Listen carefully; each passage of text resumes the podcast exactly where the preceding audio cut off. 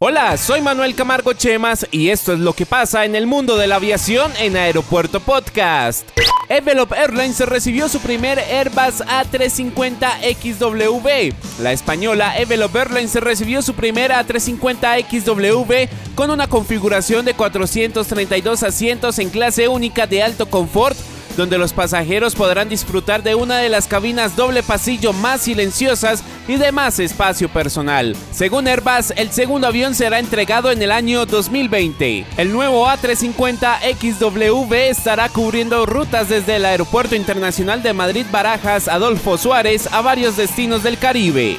Viva Air contará con motores CFM la aerolínea de bajo costo colombiana firmó un acuerdo con CFM International donde se encuentra la compra y mantenimiento de motores para su nueva flota de Airbus que recibirá en los próximos dos años.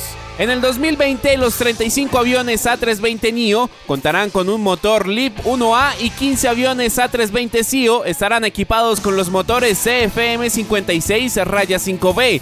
Esta compra está valorada por 3.200 millones de dólares y un contrato postventa para los nuevos motores. Según Félix Santelo, expresó que creemos que el motor LEAP 1A va a ser un elemento importante en el crecimiento continuo de Viva también creemos que el motor demostrará ser un activo muy valioso en términos de la eficiencia del combustible y líder en la industria diaria que aportará a la nueva flota A320 NIO.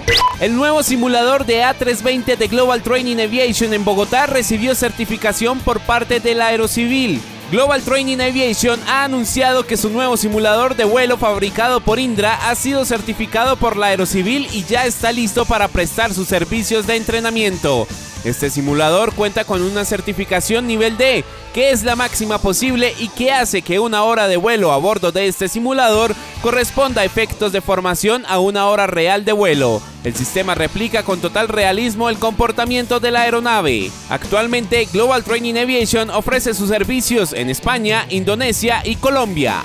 Somos Aeropuerto Podcast, un espacio dedicado a la aviación.